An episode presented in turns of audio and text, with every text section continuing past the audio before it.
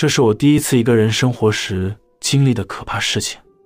在我大学毕业后，因为想要一个人生活，再加上听说东京机会很多，所以有了到东京打拼的想法。于是我就开始寻找适合的房子。当时在网络上看到一间小套房，感觉很漂亮，我很喜欢。之后我就安排时间到东京看了房子，顺便拜访住在东京的好友。看完房子后很满意，就签约了。后来很顺利的搬到东京，然后开始着吃老本找工作的生活。因为我的母亲不会用智慧型手机，所以在母亲的强烈拜托之下，我也弄了一个固定电话的合约。有了固定电话的号码，理所当然的需要一个电话，于是就去二手商店买了一个。就在买了那只电话后，我经历了一件不可思议的事情。有一天下午。朋友打了我家的固定电话给我聊天，聊了一会后，朋友问我说：“那个是谁在你房间啊？是女朋友吗？”当时我被这句话吓了一跳，也觉得莫名其妙。我回答他说：“房间里只有我一个人。”这时朋友在电话里说：“是吗？但是你在说话的时候，我总听到有类似女人的声音和笑声。”我一边想着他在说什么，一边就草草的和他结束了通话。挂掉电话后，我想着，他说听到有女性的声音，可是我怎么完全没有听见？是这房子有鬼吗？可是到目前为止，我住在这里没有遇到什么可怕的状况。也许是电话的线路出了什么问题吧。我思考了一会，没有明确的结论。但是因为还是有点小害怕，所以决定就先暂时不使用固定电话，改成用手机联络家人和朋友。到了当天深夜，我上床睡觉时，躺在床上才刚睡着，突然间电话的铃声响起，我被电话给吵醒。我闭着眼睛，迷迷糊糊的不想理会，可是电话一直响个不停，于是我只好带着半昏迷的状态。爬了起来，然后走到电话旁，把电话接起来。我一接起电话，就问对方是谁。我只听到电话另一头传来一个女人似乎很开心的不停大笑着的声音。我当时一边听一边想着，这是随机拨电话的恶作剧吧？因此，我就向对方说：“大半夜的别搞这种恶作剧啊！”我一说完。对方就停止不笑了，瞬间变得一片安静。正当我想要挂电话时，电话那头的女人突然用很严厉的声音说：“拔了电话线也没用的。”听到这句话后，起初还在迷迷糊糊状态下的我，不知道她指的是什么意思。但突然间，我想起来了，然后原本处于迷糊状态的我，突然像是被电到一般，整个人完全清醒过来。我看着电话线，电话线是被拔掉的状态。此时，电话那头的女人又开始诡异的大笑了起来。我吓得倒吸了一口气，慌张的把电话挂上，然后赶紧冲到床上，躲在棉被里。我想起今天下午，在我决定暂时不用那只电话后，我就把电话线拔掉了。明明电话线都已经拔掉了，怎么电话还会响？那天晚上。我就一直躲在棉被里，不敢出来，然后就在恐惧的笼罩下，不知不觉的睡着了。隔天早上醒来后，我躺在床上看着那个电话，我想起那女人的诡异笑声，昨晚的恐惧依旧历历在目。我想着那电话肯定附着了什么怪东西，不处理不行。于是我就把那个电话拿到其他的二手商店。卖掉了。如果最近你在二手商店买了黑色转盘式的老旧电话，我只能说，请小心了。我会默默的为你祈祷，祈祷你不会遇到什么恐怖的事情。The longest field goal ever attempted is 76 yards. The longest field goal ever missed, also 76 yards. Why bring this up? Because knowing your limits matters. both when you're kicking a field goal and when you gamble. Betting more than you're comfortable with is like trying a 70 yard field goal, it probably won't go well. So set a limit when you gamble and stick to it. Want more helpful tips like this? Go to keepitfunohio.com for games, quizzes, and lots of ways to keep your gambling from getting out of hand.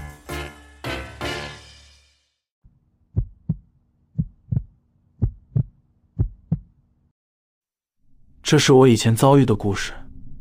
那时，我是一个刚踏入社会的成年人，一个人在关西的大城市生活，月薪并不高，所以在各方面我都会尽可能的省钱。因此，我的衣服总是穿到不能再穿了，才舍得买新的；鞋子和包包也只会买打折的商品。这样的我，身上穿的总是退流行的东西。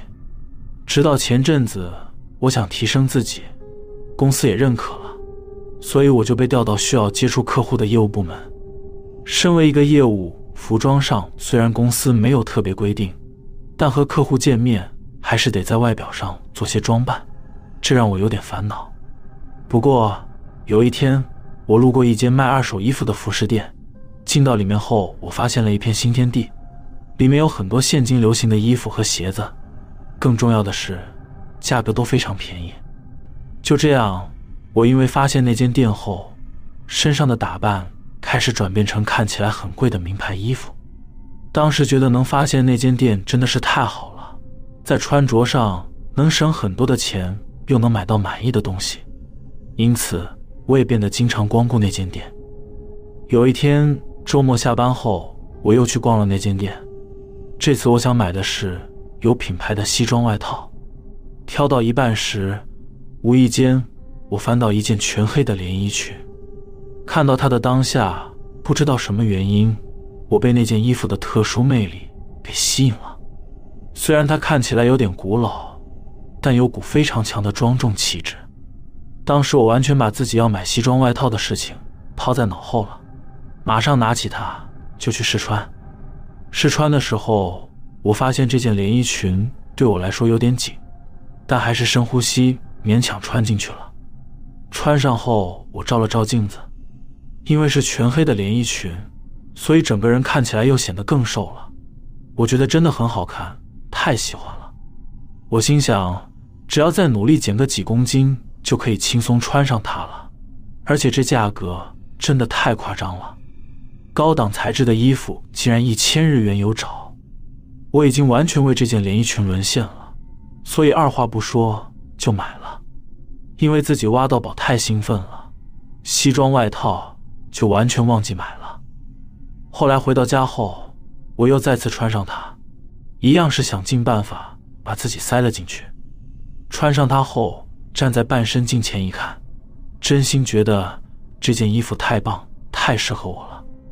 于是脱下衣服后。我把它挂在镜子旁的衣架上，提醒自己，如果要穿好看的衣服，还是得认真重视体态。而那天晚上，我也因为买到了那件黑色连衣裙，心情非常好的进入梦乡。后来我就开始认真的减重，就这样每天努力控制饮食，加上运动。然后一个礼拜后，我再度尝试穿上那件连衣裙，感觉还是一样有点紧。不过我还是硬塞进去，穿上那件连衣裙后，我感觉原本因为减重的关系，心情烦躁的我感到很平静，而且饥饿感消失了，反而完全没有食欲。原因是什么，我也不清楚。因此，从那天开始，我每隔一个礼拜都会试着穿上那件衣服，而每次脱下那件衣服后，我会有股莫名的失落感，然后总会有一股声音在脑子里说。想一直穿着，就这样减重一段时间后，在尝试穿上它的日子维持了好几个月。然而每次穿那件衣服时，我都还是得硬塞的状态，这让我的精神很受打击。一方面是因为减少进食感到烦躁，一方面又对于那么努力减重没有成效，因而备受打击。不过只要一穿上去后，那些精神打击感都会消散。得到一股平静。诡异的是，脱下它后，又会有想马上穿上它的欲望。之后又过了一阵子，和我关系比较好的同事说我好像变瘦很多，但是我回家尝试穿那件衣服，还是一样很紧很难塞，穿不太下去。看到这种结果，我只是暗自觉得，明明就是减重成效不彰，同事会讲那些话，可能是因为看出来我正在减重而讲的场面话吧。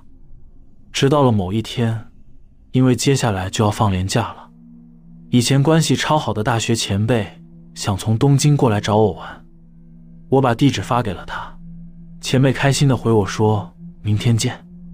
隔天接近中午时。我家门铃响了，是前辈来了。我一打开门，他见到我后是脸上冒出惊讶的表情，稍微愣了一下，然后他才又像平常那样开心的和我打招呼。接着他说：“你也变得太瘦了吧？”前辈进门后放好东西，就开始和我聊天。他语气很担心的不停问我：“变得那么瘦，是不是过得太劳累了？身体还好吗？”是不是生病了？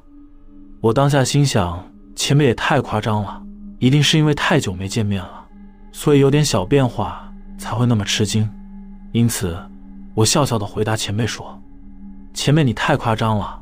我早上要尝试穿上身上这件衣服时，根本还很难塞进去，穿得很吃力呢。我都已经很努力了，还是穿得很勉强呢。”前辈皱着眉头说：“你在说什么傻话？”你身上的衣服明明看起来就很大件，怎么可能塞得很吃力？还有，我才想要问你，你穿丧服干什么呢？听到前辈的说法，我吓了一跳。前辈马上要我把衣服换了。我换了衣服后，前辈把那件黑色连衣裙放在我身上比对，很明显，衣服确实是我可以轻松穿下去的。后来，我把买了那件衣服后的经历。告诉了前辈，前辈说他觉得衣服很有问题，而且说我现在太瘦了，必须先去医院检查一趟才行。然后我就被发挥大姐头精神的前辈抓去医院做检查。到了医院后，在等待的时候，我们两个站在医院的全身镜前，我感觉自己脸颊凹陷并蔫蔫的样子。前辈把我的裤管拉了起来，然后和他的脚比对。我看到我的脚细到一种恐怖的状态，看到这种情形，我不知道为什么之前自己完全没有发现，也没有感觉自己体力变得很差。后来检查了身体，身体明显营养不良，需要马上正常进食补充营养。之后看完医生，前辈就马上抓着我回家，然后对着那件衣服一阵乱骂后，就带上那件衣服，抓着我去神社。去了神社后。我在前辈的安排下，在神社接受了祈福仪式，然后那件衣服交给神职人员。那件衣服在祈福仪式结束后被丢到了火里，然后衣服冒出了黑烟，就成为了灰烬了。自从那件衣服处理掉后，我的精神状况马上恢复，身体也很快的回到有体力的状态了。之后廉价的日子，我被前辈抓去到处一边玩一边吃。到了廉价要结束的前一天，我送前辈去车站。前辈临走之前说：“下次别再乱买来路不明的东西了。”从那次的事情过后，我就没再去过那间二手衣服店了。但是至今我还是不明白，我已经瘦到用眼睛都可以看得出来，我能轻松穿下那件衣服了。可是为什么每当我在穿那件衣服时，总是觉得衣服很小、很紧？穿不下去呢。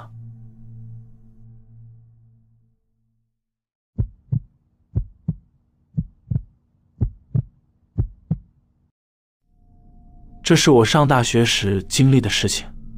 大学时，我到了外地去念书，因为家中的经济状况比较辛苦，所以我一边打工一边学习。而我周遭的同学和朋友们都参加了社团活动，过着多彩多姿的大学生活。这让在逆境中求生存的我很是羡慕，也因为这种日子并不轻松，所以朋友的娱乐邀约我都只能拒绝。不过我还是很乐观、积极进取的面对每一天。有一天，我的大学同学知道我所住的地方没有一个像样的家具，于是他就告诉我说，他社团的前辈因为一些原因要退学了，他有不要的家具，问我有没有想要的。我马上和他要了床和书架。隔天，我同学和他社团的人帮我把床和书架搬到了我家，我真心很感谢他们。但是从那天起，我的噩梦也开始了。不知道从什么时候开始，只要躺在前辈的那张床，我就会体验一些奇怪的经历，像是躺在床上休息时，会突然听到奇怪的呻吟声。虽然觉得有点怪异，但是我以为是自己太累的关系，才会出现这种错觉。不过后来情况就开始变严重了。晚上睡在那张床上，会经常做噩梦。在梦中，我是在第三者的视角，我看见自己站在床前，而床上躺着一个脸部模糊的陌生男子。他在床上对着我不停地说：“你的日子过得真惨啊，不如一起来吧。努力是没意义的，不如一起来吧。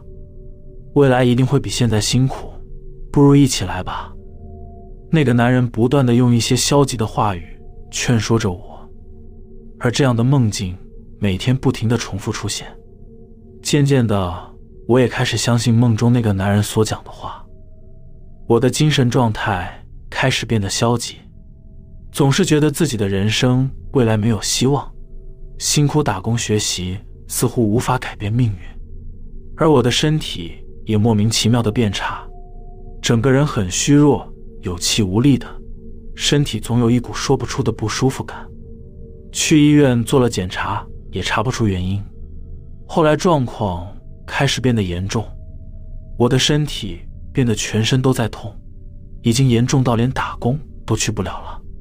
可是诡异的是，每当我只要躺在那张床上，就会感觉身体舒服很多。不过每次躺到一半，就会经历类似鬼压床的状态，整个人。牢牢地被束缚住，而睡在那张床上，就会持续梦到那个梦境。我的精神也因为以上的因素变得更加疲惫和负面，有了死掉也无所谓的想法。虽然经历以上种种的事情，但我的内心还是有股声音在提醒我，这种状况很不妙，一定是有原因的。我想到，自从把前辈的家具搬来后，我的生活。就变了一个样，因此，我就把事情的经过告诉我的青梅竹马绿子，她和我一样在东京念书。绿子知道了我的状况，就来我住的地方探视我。她一进到我家，就告诉我说：“你房间怎么有股奇怪的味道？”然后她马上打开窗户，开始帮我打扫，我则是躺在床上不想动。绿子一边打扫一边告诉我说。病可能是由心生的，生活环境做些改变，也许就好了。于是绿子把我从床上抓起来，要我动起来一起整理房间。当我们整理到床铺的时候，绿子疑惑地问我说：“你的床真的有那么舒服吗？躺在上面身体就舒服了？这好像很奇怪吧？”虽然他这样说，但是我们两个看着床。也看不出什么异样，于是绿子就提议把床垫拿去阳台晒晒太阳。当我们把床垫掀起来时，我们两个被眼前的状况给冲击到了，因为床垫的另一侧有一个黑色的人形印子，那个人形是一个大字形的状态印在上面。我们两个愣了一会后，绿子问我说：“床从哪里来的？”我告诉他是大学同学。从前辈那里搬来的，他听到后就有点生气的说：“你一定没搞清楚真实的状况，这种事情要好好问清楚啊。”因此，我马上打电话给大学同学，说明了我这阵子经历的事情，然后问了他真实的情况。同学听了后就告诉我关于那位前辈的真实状况。其实那位前辈没有搬家，而是在床上自杀了。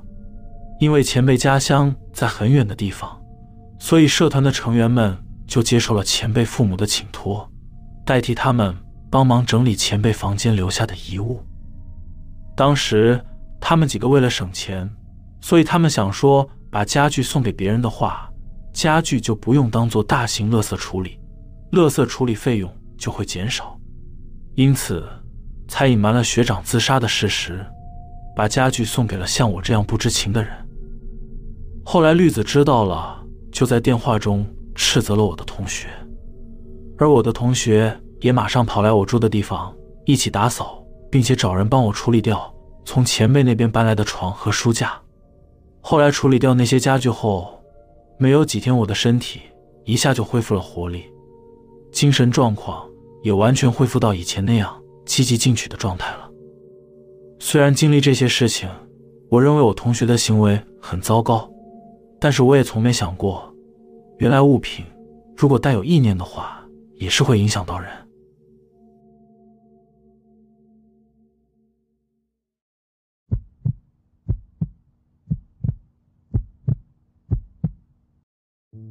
这是我以前在设计公司工作时，从客户中认识的一位女性朋友告诉我的故事。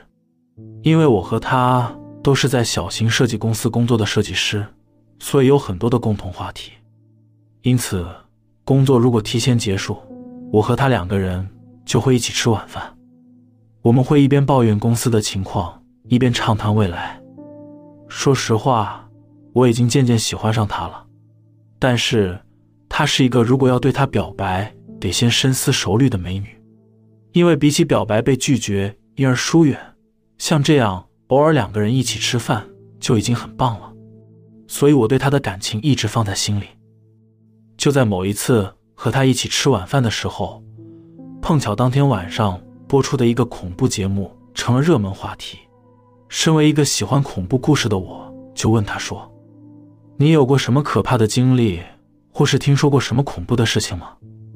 他告诉我说，只有一次，有过可怕的体验。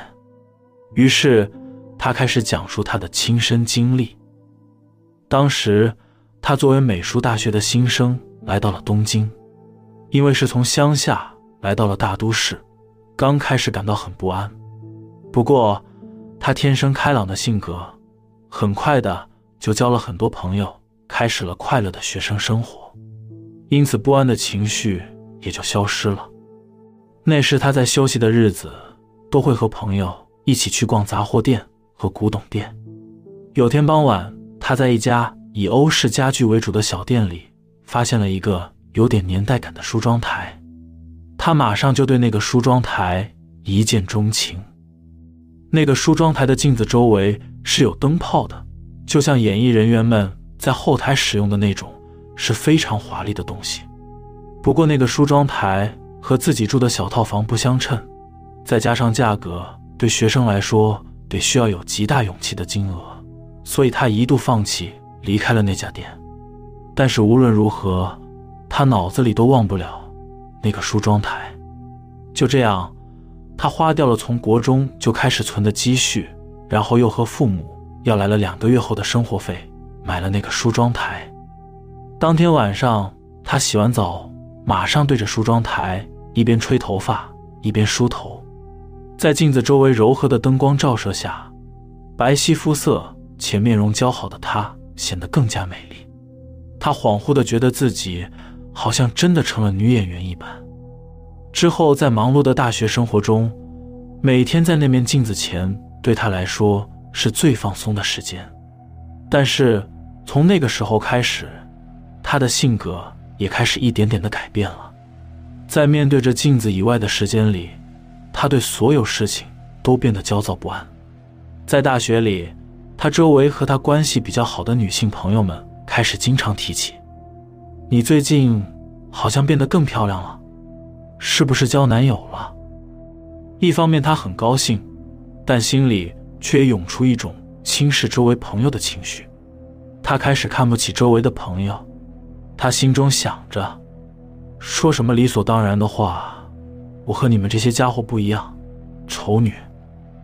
然而，她有一个心仪的男人，但那个男人对她不温不火的态度让她非常恼火。不知不觉中，她那股愤怒的情绪不止表现在她的感情上，也开始表现在她平时对人的态度上。因此周围很多朋友纷纷的开始躲避她，而那位她心仪的男人也对她的约会邀请是勉强答应的态度，这让她更加的烦躁。那天在咖啡厅里，他盯着那个男人，男人不是很开心的样子，他们之间没有眼神交流，于是他对那男人说。如果你有什么想对我说的话，直截了当的说不就行了？你这种态度让我很火大。过了一会，那男人看着他说：“那我就直说了，自从我们认识到现在，你现在的性格变了很多吧？以前的你能很平静稳重，和任何人坦率的说话，但现在却变了，而且连你的脸也……说到脸的时候，那位男人停住了。”他听到那男人说的话后，就愤怒的提高了音量，问那个男人说：“你什么意思啊？我的脸怎么了？说清楚。”那个男人不情愿的开口问他说：“那个，你是否去整形了？周遭的朋友们都在谈论这件事情。你的脸明显变了吧？你原本就很可爱了，为何要整形成这么严肃的脸呢？”他听到后，还没等那男人说完。就把面前杯子里的水往那个男人脸上泼了上去，然后站了起来，愤怒地说：“真是够了！我怎么可能去整形？”就这样，他在其他客人惊讶的目光下，气得头晕目眩的冲进了咖啡厅的洗手间。他在厕所内自言自语地说着：“我整形，为何要对我说那么残忍的话？为什么周遭竟是一些令人生气的家伙？”因为他太过于愤怒，因此反胃吐了出来。他一边呕吐到洗手台内，一边抬头认真看了看眼前镜子里的自己。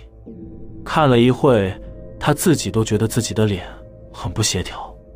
奇怪，我的脸是长这样子的吗？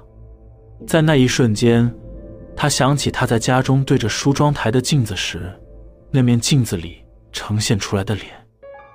那时候镜子里他的脸是完全不同的人，而且那还是一个完全不认识的白人女性的脸，根本不是日本人。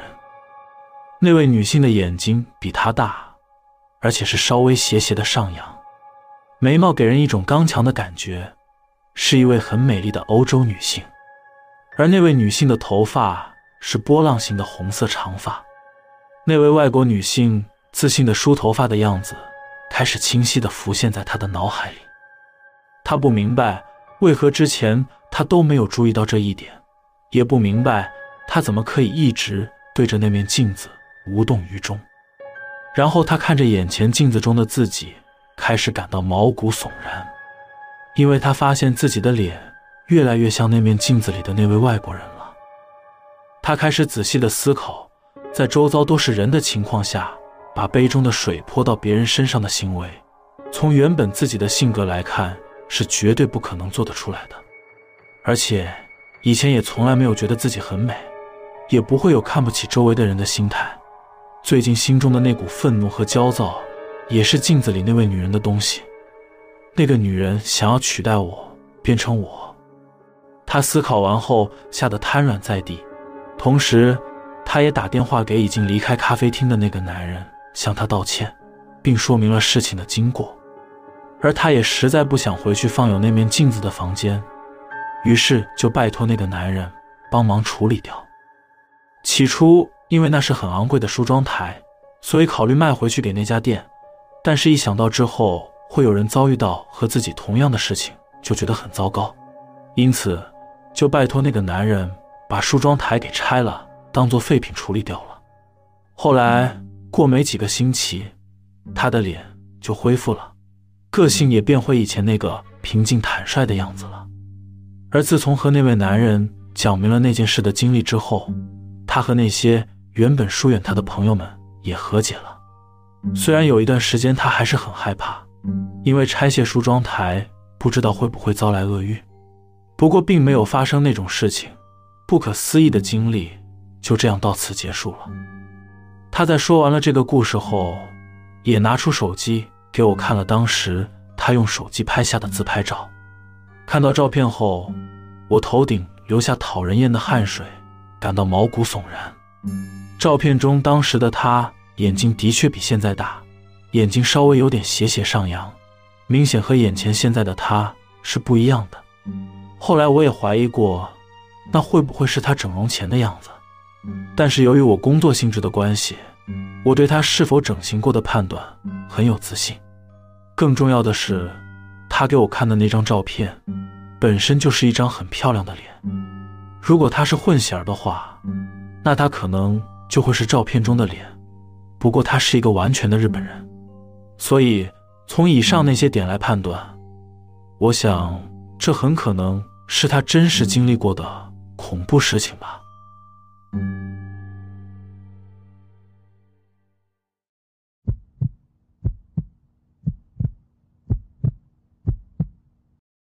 这是我以前在二手商店打工时遇到的事情。当时为了赚生活费，就去附近的二手商店打工了。店里的商品主要以家具和家电居多。虽然薪水比我想象的低，不过工作很简单。有新收购回来的东西，就得重新清洁和检查东西的状况是否能正常使用。然后顾店时遇到砍价的客人。彩印就对了。如果遇到死缠烂打的客人，就叫前辈或是老板来处理。工作内容就是那么简单。不过因为是中古商品的买卖，所以有时也会遇到一些让人不舒服的物品。像我之前就遇过一样商品，让我感到不可思议。当时老板不知道去哪里收购了一批家具，那些家具包含柜子和一些桌椅。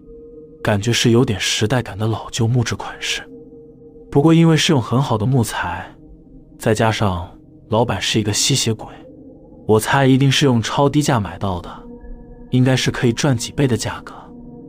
那时我和前辈在检查清洁那些家具的时候，我检查到一个衣柜，那个衣柜布满蜘蛛网和灰尘，我一边擦拭一边检查，突然间我发现。有个地方怎么擦都擦不干净，仔细一看，原来是木头的纹路，但是那个木纹有点违和感。木纹看起来就像一个人的脸，有眼睛、有鼻子和嘴巴。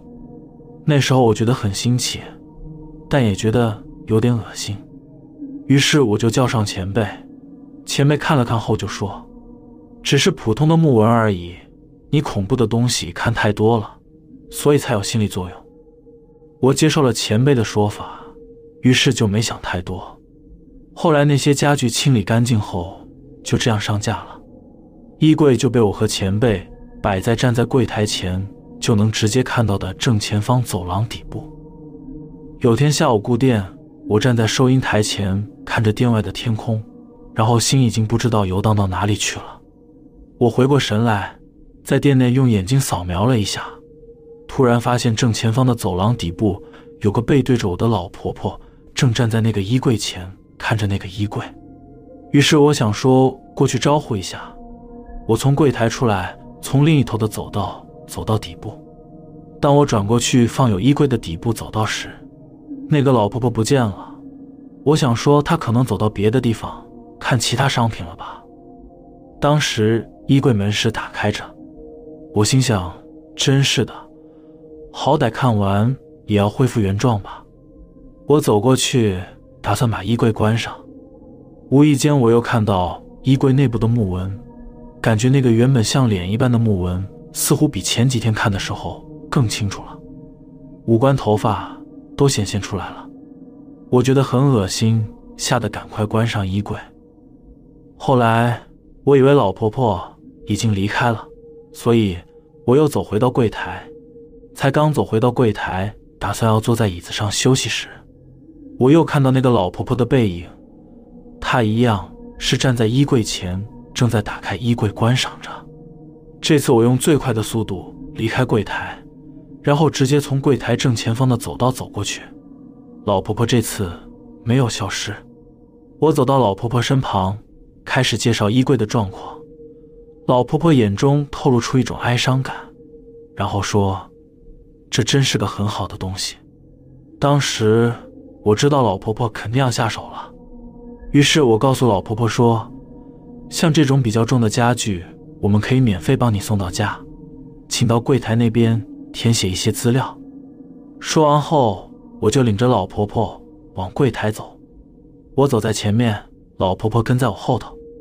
当我走到柜台前拿了资料后，回头要给老婆婆填写时，转身过去，发现我身后一个人也没有，然后只看到走廊底部。那个衣柜门是打开的状态，我觉得有点奇怪。刚才还感觉到他的脚步是跟在我后头，怎么就突然消失了？因此，我在店内巡视了一圈，但是都没找到老婆婆。我心想，她逃离推销的手脚还真是神速。我只好又走到衣柜前，打算把衣柜门关上。不知道为什么，我总是很在意那个木纹。于是我又看了一下那个像是人脸的木纹，那个木纹越看越觉得恐怖和恶心。突然间，我感觉到周遭有一股冷空气袭来，身后好像有人正在快速接近。我马上回头，空无一人。因为我开始感到诡异了，所以就赶紧把衣柜门关上，然后跑回柜台去。之后我就在柜台前盯着那个衣柜，直到下班。后来那个柜子摆在店内三个多月，怎么样都卖不掉。在那个柜子卖掉之前，每次在上班时，衣柜门总是会突然莫名其妙的呈现打开的状态。而我每次走过去把门关上之前，我都会仔细看一下那个木纹。那个木纹的人脸似乎一天一天的变得更清楚，这让我每次去关衣柜门时都会很害怕。我心想，这衣柜。应该是有什么问题。有一天下午，又是同样的情况，在店内没有客人的情况下，衣柜门呈现打开的状态。我走过去关上门之前，又仔细看了那个木纹，我吓到了，因为那个木纹已经清楚到可以看出来是个老婆婆的脸，而且那张脸怎么有点像是之前在店内突然消失的那位老婆婆，顿时间。我全身起了鸡皮疙瘩，赶紧关上衣柜门后，跑到后面办公室找前辈出来看。前辈看了看后，也有点讶异，真的是一张老婆婆的脸，而且怎么感觉表情好像有点难过。我告诉前辈，之前我一个人在顾店时遇到老婆婆的事情，后来前辈打电话跟老板说明了此事，老板要我们别怪力乱神，所以那个衣柜。还是继续销售。不过当天晚上，突然来了一个中年大叔，他一进来就开口说，他想买回之前卖给我们的家具。其实，后悔把东西卖给二手商店的状况还是常有的。所以我问了一下是什么家具，他告诉我说是一个衣柜。当时我马上直觉是那个老旧的衣柜，于是。我就指着底部那个门打开的衣柜问他说：“是那个吗？”他看到后很高兴的表明就是那个衣柜，还没卖掉，真是太好了。于是我打电话给老板报告了情况，老板在电话里说，定价再多加个三千元卖回给他。